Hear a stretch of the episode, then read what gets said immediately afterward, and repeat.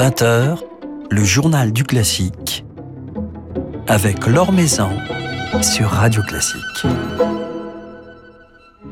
Bonsoir à tous. Comme tous les vendredis soirs, Radio Classique vous invite au concert. C'est ainsi qu'à 20h30, nous retrouverons l'Orchestre national de Metz sous la direction de Roberto Forest Vesses, capté le mois dernier à l'Arsenal de Metz dans un programme dédié à Prokofiev, Stravinsky, Bach et Arvo Pärt. Et c'est le soliste de ce concert, le violoniste Nicolas Dautrécourt, qui sera justement notre invité ce soir. Le temps de notre petit panorama quotidien de l'actualité musicale. De grands noms de la musique et de la danse font leur entrée dans la nouvelle édition du Petit Larousse illustré qui sera en vente dès le 19 mai. C'est ainsi que parmi la quarantaine de noms propres qui intègrent cette édition, on retrouve par exemple le chef d'orchestre Jean-Claude Casatsu ou encore la soprano Angela Georgiou. Philippe Gau vous en dit plus dans son article publié sur le site de Radio Classique. De grandes institutions s'apprêtent à rouvrir leurs portes au public en ce mois de mai. Premier rendez-vous au Théâtre des Champs-Élysées le 19 avec un récital de la soprano Preti Yende et du ténor Benjamin Bernheim. L'Arsenal de Metz retrouvera également ses spectateurs le 19 avec euh, le spectacle jeune public La Belle au Bois dormant, puis le lendemain avec l'Orchestre national de Metz dirigé par la chef polonaise Marzena Diakoun dans des pages de Strauss et de Tchaïkovski.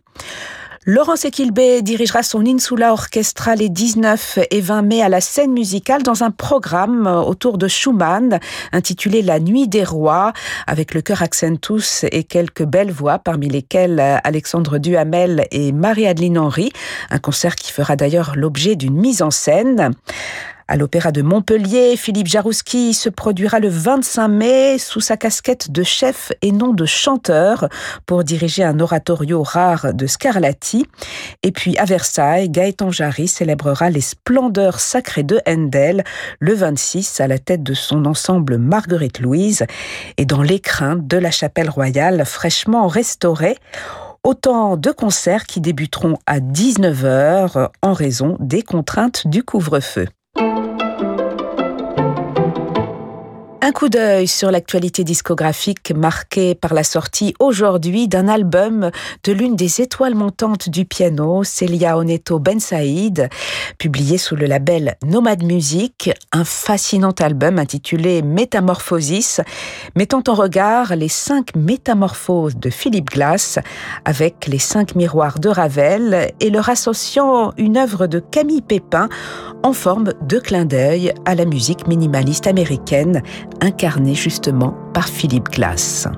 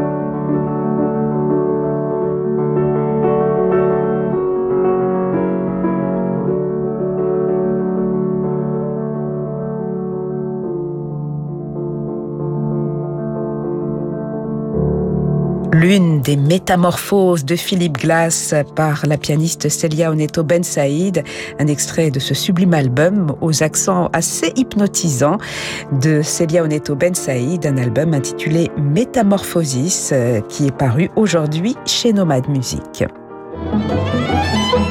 Maison sur Radio Classique. Radio Classique diffusera tout à l'heure à 20h30 un concert de l'Orchestre national de Metz dirigé par Roberto Forest Vesses, capté le 17 avril dernier à l'Arsenal, concert auquel participait le violoniste Nicolas Dautricourt qui est justement notre invité ce soir. Bonsoir. Bonsoir Laure. Alors c'est un concert qui a été donné, euh, comme tous les concerts depuis des mois, sans public, mais pour euh, les micros. C'est un exercice qui est devenu assez courant euh, depuis quelques mois pour les musiciens. Est-ce que l'on s'y habitue à jouer sans micro, sans public et, à, retrouver cette ferveur du concert. Écoutez, bah, c'est vrai que c'est un, projet un petit peu différent, il faut, faut reconnaître, c'est une attitude, une, posture euh, qui diffère beaucoup de ce que l'on a l'habitude d'avoir avec le public, avec euh, la chaleur, tout ce qui entoure en fait, euh, parce qu'il n'y a pas que le moment de l'exécution dans un concert, comme vous le savez, il y a tout ce qui précède, et puis il y a la troisième mi-temps, comme on aime à l'appeler. donc il y a voilà, comme, comme cela elle n'existe pas la troisième mi-temps. Et puis euh, tout ce qui fait le charme de l'instant, le, petit retard, le petit, la, petite dame qui arrive ou un petit monsieur d'ailleurs euh, qui arrive un peu en retard, voilà, ces petites choses de l'instant, euh, ces petites parfois, mais qui sont très émouvantes. Mais ce qui est le plus triste pour moi, c'est que bah, le public, moi j'aime bien lui parler, j'aime bien, alors on parle avec son instrument bien sûr, mais j'aime bien aussi m'adresser à lui quand c'est possible, et puis faire un voire plusieurs bis. Et je trouve que c'est le moment du concert euh, le plus convivial finalement parce que euh, le public devient euh, pas ne plus exactement et ne plus seulement auditeur mais participe. Et donc et moi j'aime énormément cette, cette ferveur là et c'est je dirais la chose qui me manque le plus dans, dans la nouvelle forme de concert d'aujourd'hui. Et puis les concerts sont devenus rares pour tous les artistes. Est-ce que du coup le, le, rapport à la scène a changé quelque part, le fait de la fréquenter beaucoup moins? J'avoue que euh, quand je suis remonté sur scène là au milieu du mois de février, en fait, ça faisait euh, ouais, deux mois, euh, presque deux mois que j'avais pas joué.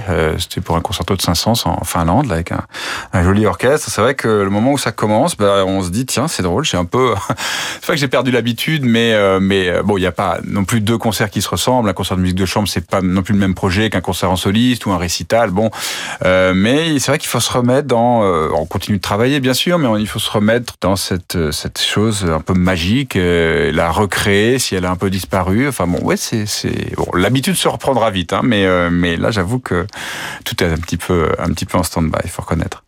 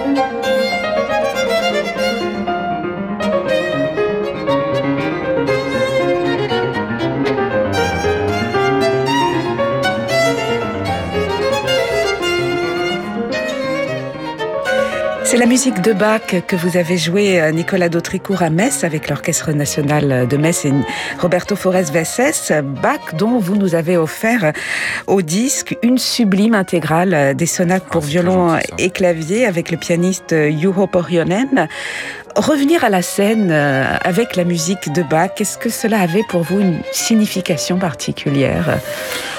Oh bah on peut parler euh, bien sûr de, retour aux sources, aux fondamentaux. Euh, oui, effectivement, comme une renaissance dans un sens. Bon, bah, moi la musique de Bach, elle m'accompagne depuis toujours, et puis c'est vraiment de, enfin c'est vraiment le plus gros des que de dire ça, mais mais euh, il ne se passe pas euh, une, mesure que je joue sans que je me dise que c'est la plus belle du monde, quoi. Et c'était, j'ai eu envie de faire ce, disque que vous avez très gentiment salué tout à l'heure. pour ça, les sonates et partitas pour violon seul étant très enregistrées et aussi très bien, il faut le dire. Suis dit que j'avais peut-être plus euh, de, choses à, dire ou à proposer euh, dans ces sonates pour violon et clavier. Et donc euh, j'y ai pris un plaisir immense. Et effectivement, de jouer Bar avec ce très bel orchestre de Metz que j'aime énormément, qui me réserve à chaque fois un accueil très chaleureux, ils sont extrêmement sympas, ils jouent super bien, leur salle est magnifique et vraiment c'est un bonheur pour moi d'être là-bas euh, avec Roberto avec qui j'avais joué euh, à la folle journée au Japon il y a quelques années, presque dix ans, qui, qui est aussi euh, quelqu'un d'adorable et très bon musicien.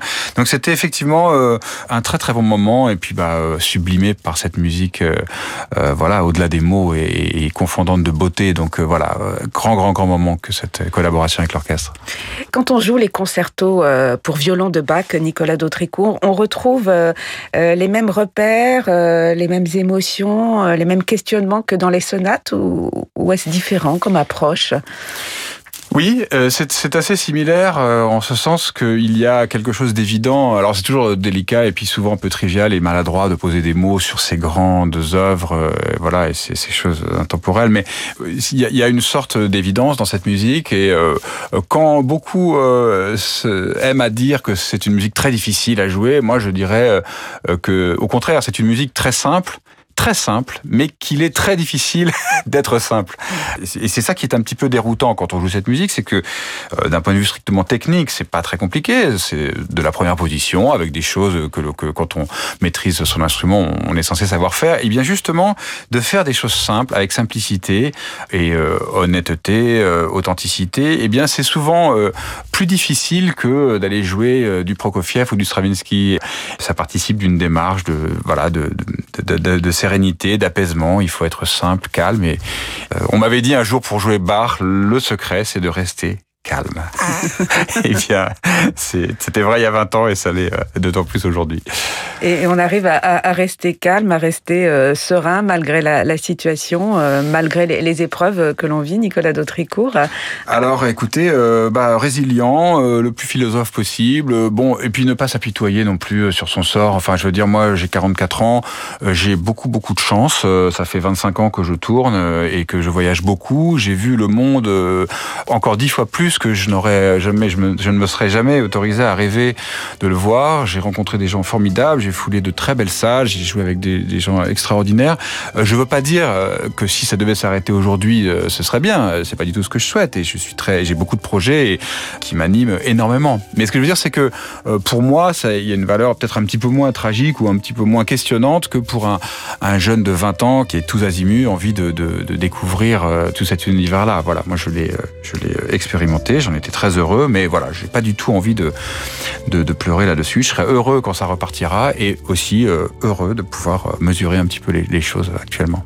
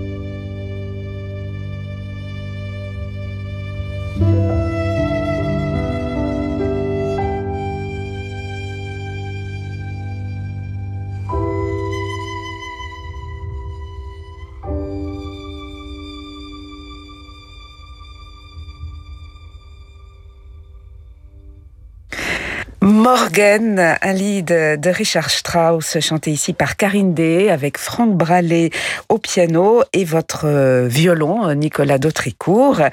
Un extrait de cet album Symphonie euh, pour la vie, qui a été enregistré pendant le premier confinement, un album assez symbolique. Et puis un, lead hein, symbolique également, Demain, demain, le soleil brillera à nouveau, nous dit euh, Strauss dans, dans ce lead. Lead que vous chantez quelque part d'ailleurs vous-même avec euh, avec votre violon, euh, Nicolas Dautricourt. Tout à fait. Bah, c'était c'était une période. Euh, c'est vrai que d'en parler un an après, ça, replonge dans cette période effectivement de découverte de cette nouvelle situation et, donc le choix des, morceaux qui composent ce disque évidemment n'a pas été fait au hasard et dans ce sublime euh, lead effectivement de Strauss, il y a cette valeur d'espoir qu'on a été très heureux de porter avec Franck et, Karine qui sont des musiciens magnifiques que j'aime beaucoup et donc avec ce violon Stradivarius, que j'ai le, bonheur, je suis heureux à chaque fois que je peux le faire d'en dire un petit mot, euh, que j'ai la chance, le privilège de jouer depuis maintenant huit ans, euh, qui m'est prêté par quelqu'un que j'aime énormément, Bernard Magret, qui est donc un amoureux des, des hommes et un amoureux des arts et, et, euh, un grand, mécène. voilà, que je salue évidemment à chaque fois que, que c'est possible. Alors demain, comment sera-t-il pour vous, Nicolas Dautricourt des, des, projets à venir, une vie de, de, musicien qui a changé? Vous avez enregistré comme beaucoup de musiciens, profiter de, ces moments euh, plus calmes pour enregistrer, vous enseigner. Est-ce que votre euh, approche, quelque part, euh, de cette vie du musicien est différente et sera différente?